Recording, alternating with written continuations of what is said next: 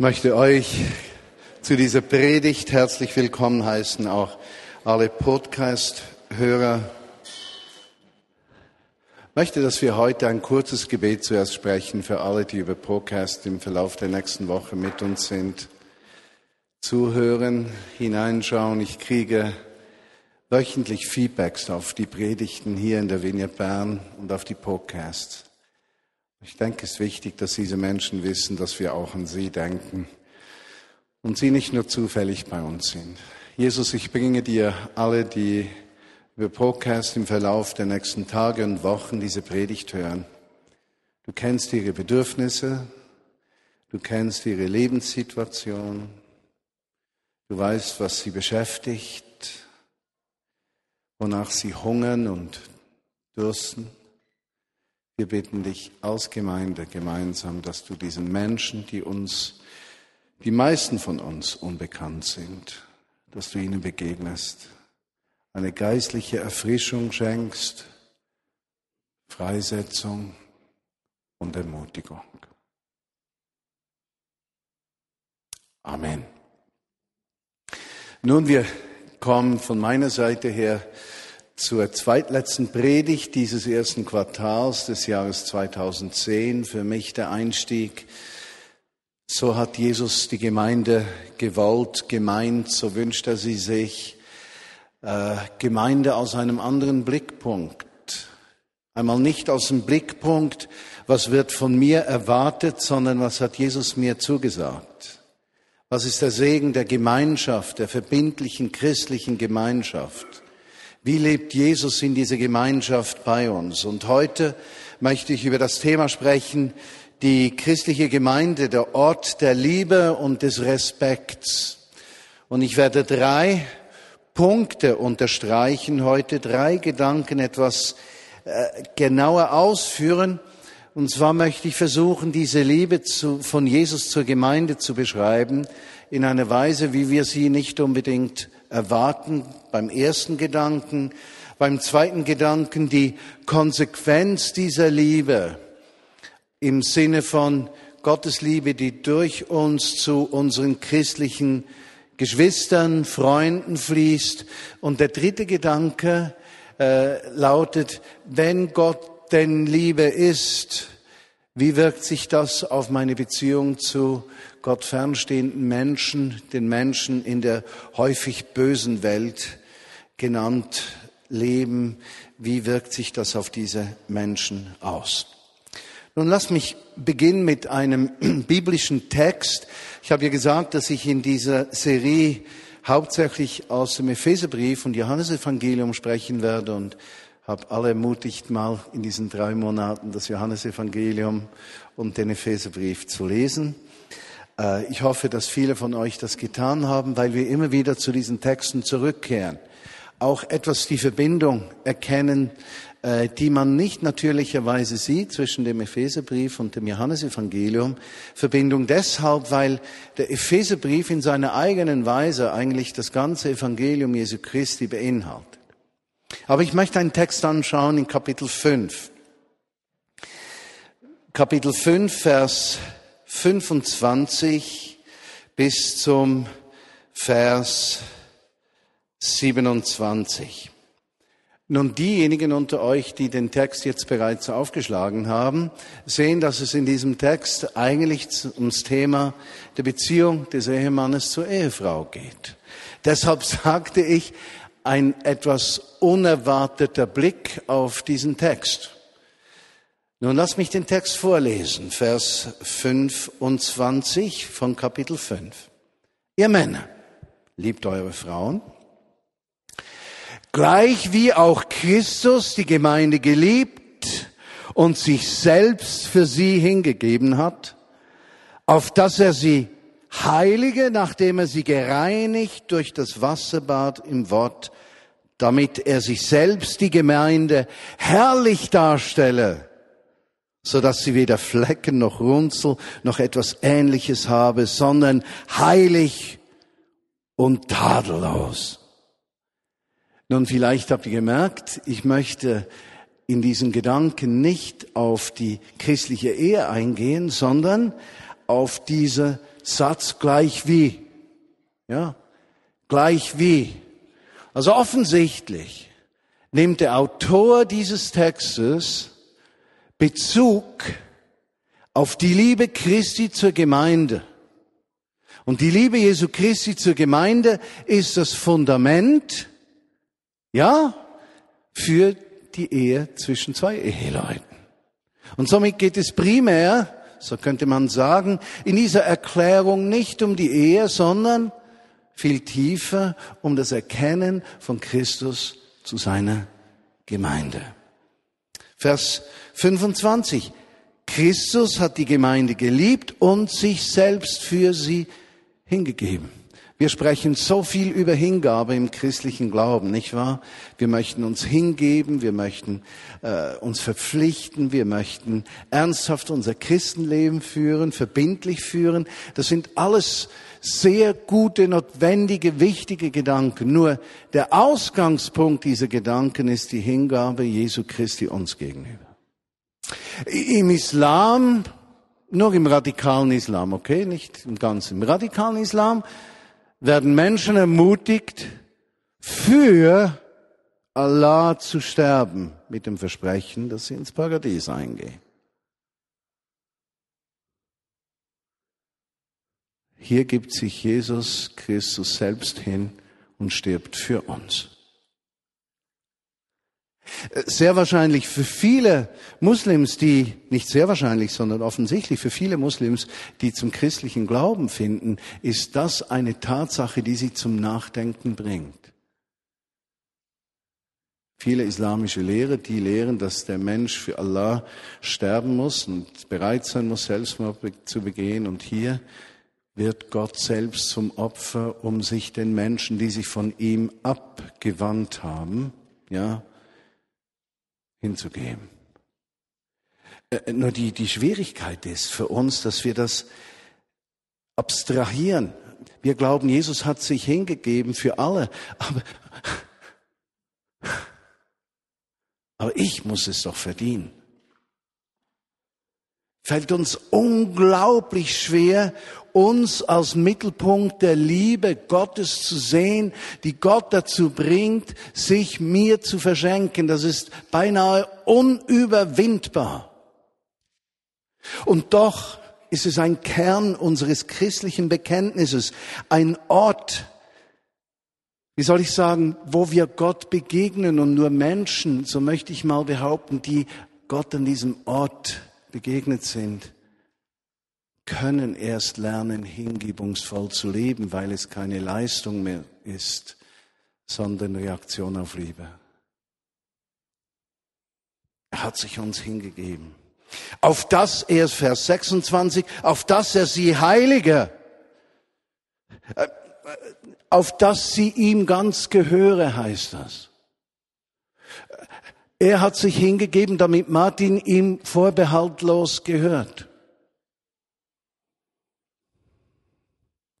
Er hat sich mir hingegeben und gesagt, ich schenke mein Leben an deiner Stelle, damit du ganz mir gehören kannst.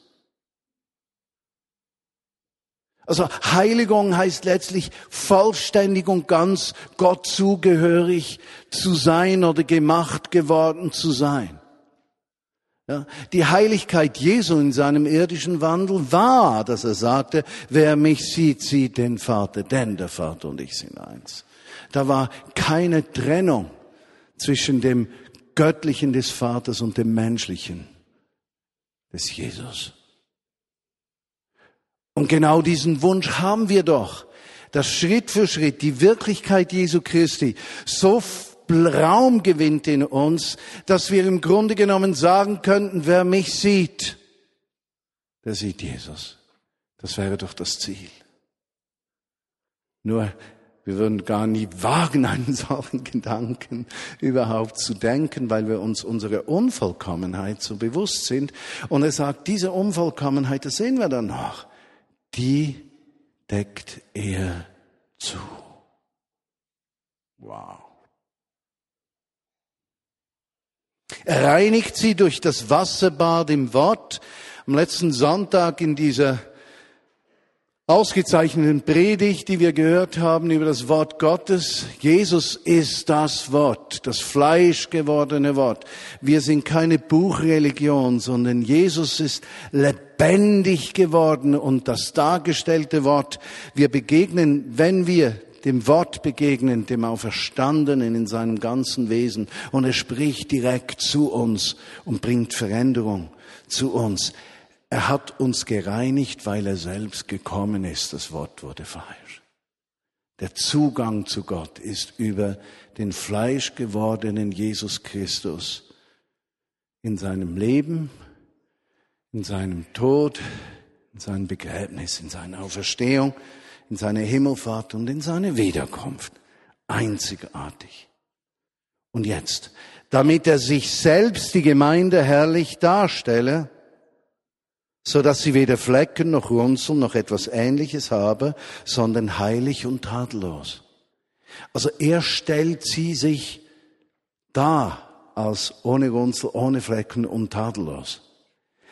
Seine Hingabe bewirkt die Chance der Tadellosigkeit. Nicht meine Leistung, sondern das Eintauchen in seine Liebe, die Bereitschaft, diesen Herrschaftswechsel, Christus ist Herr, zu vollziehen in meinem Leben und zu sagen, nimm du mehr Raum ein. Braucht beides. Natürlich, es ist ein Geschenk, es braucht meine Entscheidung, aber nicht eine Leistung. Und dort liegt der leichte kleine Unterschied. Mit einer Leistung werde ich es nie verdienen, dass Gottes Wirklichkeit und Gegenwart in mir wächst. Geht nur über die Offenheit und die Herzensentscheidung, nicht mein eigener Meister zu sein. Jetzt in diesem Text geht es aber nicht um mich. Und hier ist dieser massive Paradigmenwechsel. Es fällt uns ja schon schwer, das zu glauben, wenn wir an uns selbst denken. Aber er spricht hier nicht von einzelnen Personen. Er spricht von Gemeinde. In diesem Text nicht primär von Lokalgemeinde, absolut, sondern er spricht von der Gemeinschaft aller Menschen, die unter dem Haupt Christi leben und existieren, das zu allen Zeiten an allen Orten. Aber diese Gemeinde zu allen Zeiten an allen Orten wird sichtbare Wirklichkeit in einer Gemeinschaft von Christen, die sich verpflichtet haben, gemeinsam ihren Glauben im Alltag zu leben und ein Maß an Verbindlichkeit einander gegenüber wahrzunehmen, im Erkennen, dass Christus nicht nur im Himmel, sondern im Nächsten wohnt. Und so sagt er, er sieht die Gemeinde herrlich, keine Flecken, Runzel oder was ähnliches, sondern ganz Gott zugehörig, tadellos. Nun, ich habe das Vorrecht, dass ich seit 28 Jahren, 29 Jahren bald die Vinja Bern leiten darf. Das ist ein gewaltiges Vorrecht. Aber da gibt es Zeiten, dann finde ich, ach, diese Gemeinde, das funktioniert nicht, das ist nicht gut und das ist nicht recht und das sollte man anders tun und hier stimmt was nicht und da hat einer was gegen mich und da hat einer was gegen einen anderen und das funktioniert nicht. Könnt ihr das nachvollziehen? Äh, könnt ihr nachvollziehen, dass man manchmal gemeindemüde wird? Dass man sich aufregt? Also ich gehöre zu der Sorte impulsiven Menschen, impulsiver Menschen, die sich unglaublich aufregen können. Das ist meine Rettung. Ich kann mich aufregen. Äh, ich kann aber auch innerhalb kurzer Zeit mich wieder entregen. Einer meiner wichtigen Punkte in meinem Leben war immer, alles, was du drin lässt und nicht rauslässt, beißt dich irgendwann in deinem Leben. Und war immer dankbar, habe ich Freunde um mich herum, bei denen ich mal richtig, mal richtig so gehört zu meiner Psychohygiene. Also wir regen uns auf. Vielleicht habt ihr euch über mich schon aufgeregt. Wenn ja, sagt's mir nicht.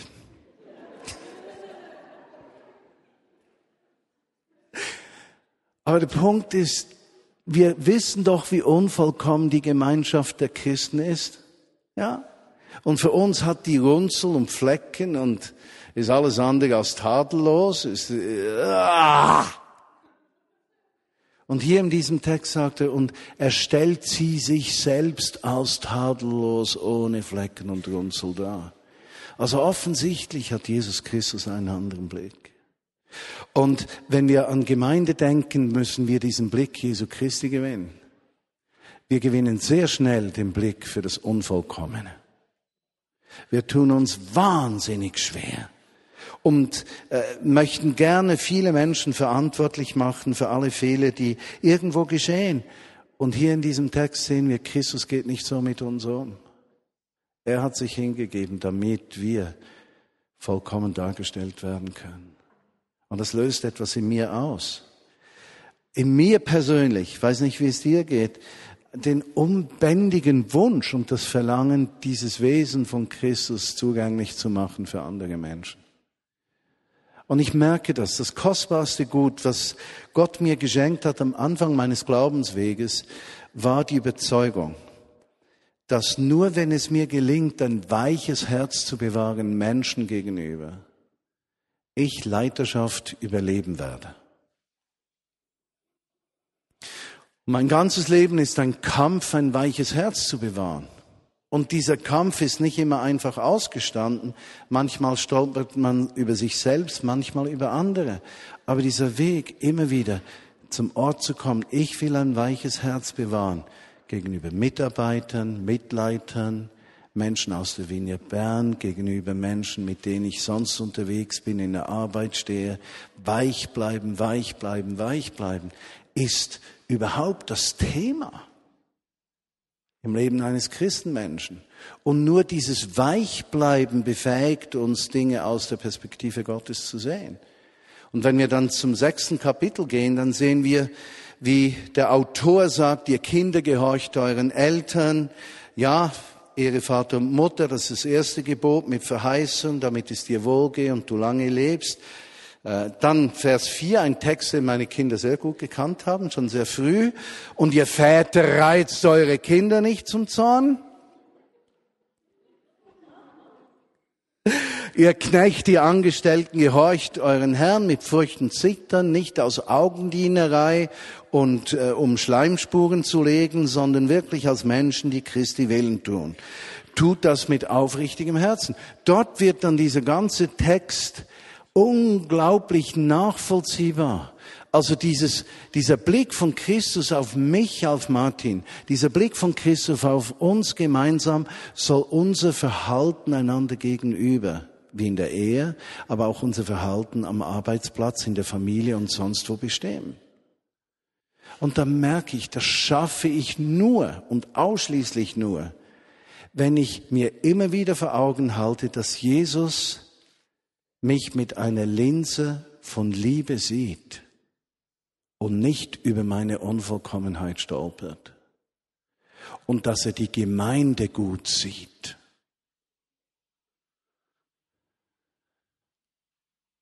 Die, dieser Punkt sagen zu können, ich bin verliebt in meine Gemeinde, bedeutet nämlich nichts anderes als in die Jesus-Wirklichkeit meiner Gemeinde, dass Jesus nahbar ist dass er erfahrbar ist. Sagt mir jemand, ich war im Büro, sagte jemand zu mir, ich war im Büro der Vinie Bern äh, vor zwei Wochen, du, da riecht man das dienende Herz, sagte jemand. Und ich denke, wow, genau das meine ich. Das Dienen, diese Freiheit, dahin wollen wir kommen. Nicht jeder macht diese Erfahrung bestimmt, logisch. Aber dort wollen wir hin. Jesus zugänglich machen, ein Ort der Liebe, Annahme, Vergebung zu sein, das nicht nur mit einem schönen Slogan oder Schlagwort oder einer Idee, sondern aus diesem verinnerlichten Wissen, Jesus sieht mich mit Liebe und nicht an meiner Mangelhaftigkeit. Er hat sich hingegeben, damit ich ganz Teil von ihm bin.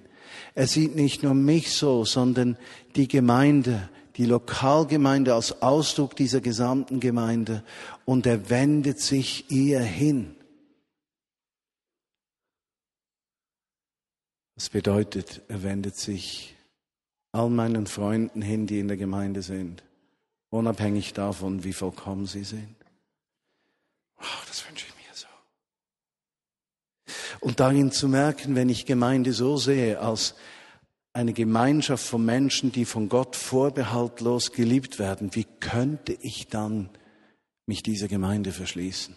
Ich würde mich Christus verschließen.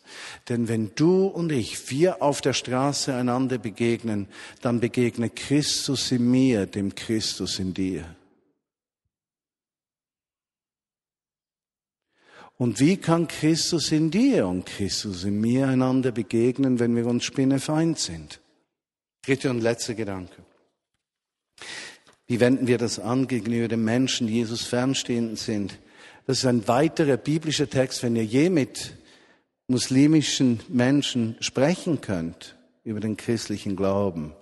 Das ist ein Bibeltext, den ich unbedingt erzählen würde. Es ist aus dem Johannesevangelium, Kapitel 8, Verse 1 bis 11. Ich erzähle euch die Geschichte.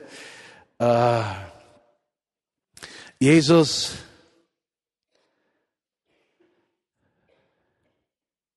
Beim Tempel, das Volk kommt zu ihm, sie setzen sich zu ihm, er beginnt zu unterweisen.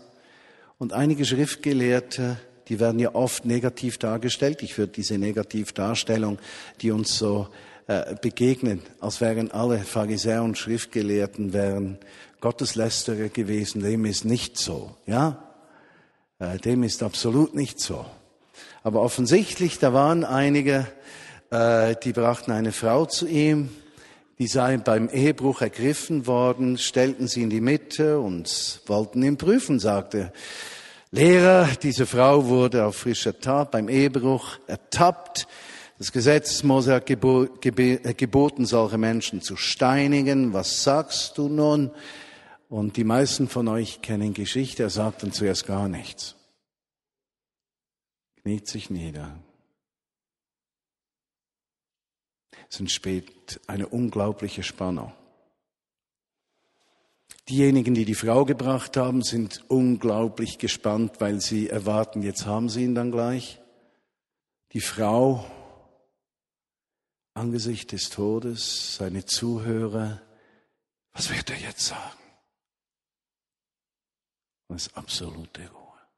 Und plötzlich sagt er, wer ohne Sünde ist, werfe den ersten Stein und alle gehen weg. Und dann kommt ein Höhepunkt. Ich würde mir so wünschen, dass ich das hätte sehen können.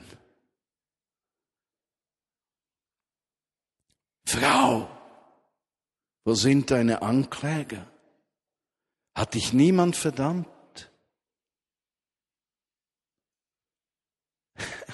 niemand. Jesus sprach zu ihr, so verurteile ich dich auch nicht. Geh hin und sündige hinfort nicht mehr. Eine Geschichte, die die ganze Kraft des Evangeliums geballt beinhaltet. Interessant, mit Muslimen zu sprechen.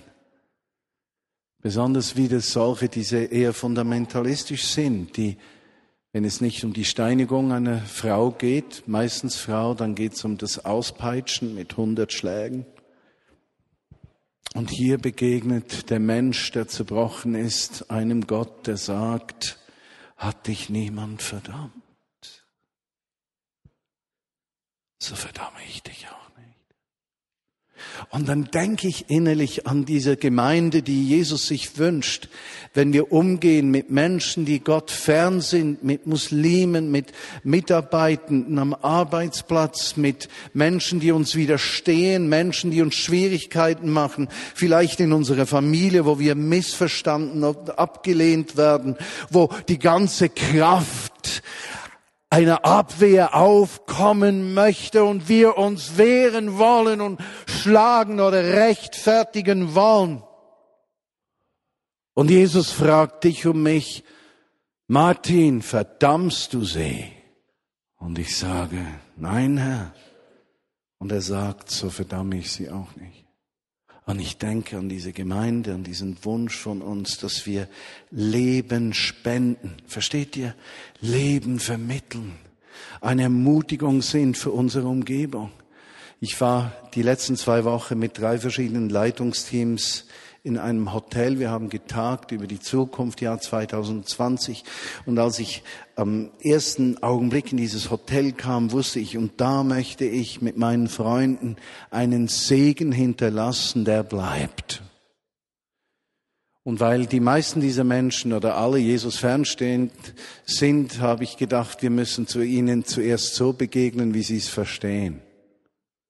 Ja, was verstehen Menschen in der Hotellerie? Sie verstehen Trinkgeld, sie verstehen Freundlichkeit, Dankbarkeit, äh, sie verstehen Offenheit, sie verstehen Witze, sie verstehen Wärme, sie verstehen Interesse. Und so haben wir als einmal 25 in der zweiten Woche neun Personen das gelebt. Und ich wusste innerlich, mit Georgia zusammen auch, der letzte Tag wird kommen. Und wir haben Liebe investiert. Und dann werden wir den Vorhang wegnehmen und ihnen zeigen, wessen Liebe das ist. Und so konnten wir für diese Menschen beten gestern.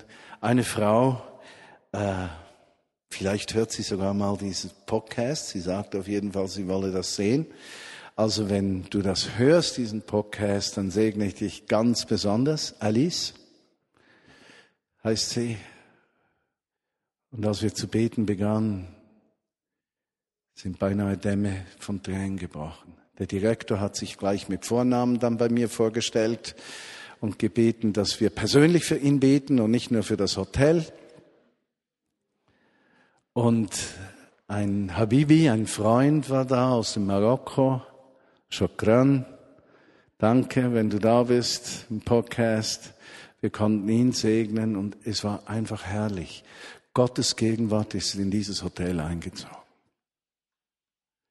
Und ich habe nichts anderes im Herzen gehabt, zwei Wochen, als da möchte ich Frucht hinterlassen, die Gott gebrauchen kann, um diesen Menschen zu begegnen. Aber eines wusste ich, es beginnt in mir drin. Es beginnt darin, dass ich mich geliebt weiß. Es beginnt damit, dass ich weiß, er liebt die ganze Gemeinde. Er fokussiert sich nicht auf die Schwäche der Gemeinde, sondern er fokussiert auf seine Liebe zur ganzen Gemeinde. Wenn ich die Gemeinde liebe, baut sich eine Kraft auf, eine Echtheit, Authentizität, eine Vollmacht auf, eine Glaubwürdigkeit auf, dass wenn wir das Leben nach außen dass wir wie bei dieser Frau, der Jesus begegnete, wir Leben spenden können, das Veränderung bringt. Und George sagt dann, ja, gründen wir vielleicht eine Gemeinde da. Das ist ja interessant übrigens. Unser Gebetsteam mit den, äh, die, die äh, Motorroller Gebets Motor Prayer Ride, äh, waren geführt durch das Prophetie-Team einmal im Ticino beten zu gehen. Zwei Jahre später gab es eine Gemeindegründung. Dann waren sie geführt nach Stanz beten zu gehen. Ein Jahr später gibt es eine Gemeindegründung. Also ihr müsst nur mal sagen, wohin sie fahren sollen. Schaut mal, das Evangelium kommt nie leer zurück und es kommt immer gefüllt zurück mit Jesus fernstehenden Menschen. Habt ihr das gehört? seine Liebe zugänglich zu machen. Das höchste Gut. Lass uns beten. Jesus, das wünsche ich mir, dass ich ein Leben führen kann, das nicht verdammt, sondern wo ich Leben zusprechen kann. Und dass meine Worte so viel Kraft haben, weil ich deine Liebe aufgenommen habe, weil ich deine Liebe zur Gemeinde erkannt habe und diese Gemeinde liebe und nicht verurteile, dass ich die offenen Türen habe, ein Leben weiterzugeben. Den Menschen, die dich nicht kennen. Und Jesus, ich bin so beseelt davon, dass Tausende zu dir finden. Und wenn ich mit Menschen zusammen bin, die dich nicht kennen und ich die Ohnmacht des Menschen sehe, der nicht aus Versöhnung, Vergebung, aus Hoffnung und Glaube leben kann, dann wird mir erst bewusst, was du uns geschenkt hast. Die Chance, immer wieder neu beginnen zu können. Und ich wünsche mir eines, Jesus, die Freisetzung. Freisetzung der Vineyard Bern zu einem überfließenden Leben, gleich wohin wir gehen. Und eine Liebe zur Gemeinde, die ein Ausdruck deiner Liebe ist. Herr, und ich liebe deine Gemeinde, so schwach sie auch sein mag. Ich sehe, dass du nicht die Flecken und Runzeln siehst, sondern dich selbst für sie hingegeben hast. Amen.